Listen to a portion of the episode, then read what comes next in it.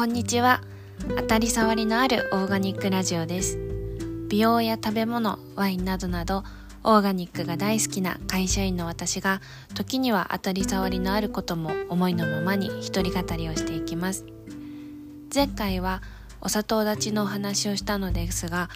えー、聞いてくださった方々からアガベや甘酒あとは天才とか黒糖など砂糖あの白糖を使っていないよという声をたくさん届けていただいてとても嬉しかったです。ありがとうございます。さて本日はタイトルの通り香りについてお話をしたいと思います、えー、何を隠そう？私は香りが大好きでしてちょっと変態レベルでこういい香りの人がいるとあの知らない人でも話しかけてしまうほど香りがとても大好きです。と日常にあふれているようななんか海とか植物とかお花あとは風にこう乗ってくるものとか雨上がりの匂い自然界の香りもですしなんかストーブの香り靴磨きのあの靴摘みの香り地下鉄の突起口から上がってくる埃っぽい都会の香りあとは人の香りとか飼っている猫の香りも大好きです。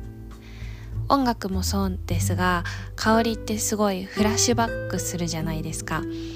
思いがけずこう香ったもので忘れかけていたなんか懐かしい人や場所の思い出がこう蘇って気持ちをそこに持って帰れるあの感覚がとても好きです。こう自分でこう身につける香水とかも大好きであの個人的には甘いものよりちょっと男性的なかっこいい香りが好きなんですけれどももちろんオーガニックな香りを選んでいます。と同じ成分一つとっても産地とか抽出方法で全然香りが違うのでいろいろ嗅いでみて自分の好みの香りを見つけるのがあのすごい楽しくてしょうがないです。洗剤とかは無香料のものを選んでお気に入りの香りを後からつけるのが私の普段のこう定番というかやり方です。さあそんな香り好きの私ですが先日香りのお仕事をされているプロの方とお話をする機会があってもう興味津々でいろんなことを聞いたんですがその時に教えてもらったのが肌でこう経皮吸収をするので体にこうつけると害になっちゃう香りっていうのがあるそうでお肌につけるものよりもこうルームフレグランスとかのファブリックにつけるようなものの方が扱える香りのバリエーションがすごく多いそうです。なのでこうちょっと複雑な香りだったりとかあの香水に比べるといろんな香りがあるようです。それを聞いてからはなんか最近は香水じゃなくってお洋服にルームフレグランスをつけるのもちょっと楽しいなと思っています。あとはいろんな効能がこうあるアロマですけどシチュエーションで使い分けると生活が楽になるよっていうことを教えてもらいました。例えば朝はこうすっきり深呼吸ができるようなもの。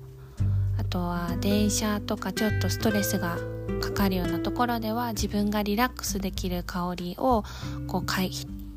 ぐとかあとお仕事ではこうリフレッシュできるもの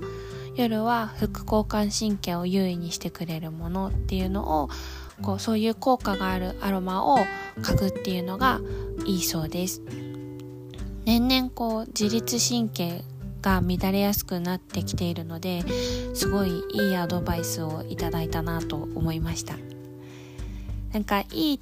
その時自分がいい匂いだなっていう感じる香りは今体が欲してる香りだよっていうのはよく聞きますけれども体調管理にうまくこういう風に香りを取り入れられることができたら素敵だなと思います。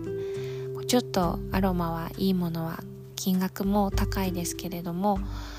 うまくこう香りを日常生活に取り入れて素敵に年を重ねていけたらいいなと思います。皆さんはどんな香りが好きですか？本日もお聴きいただきありがとうございます。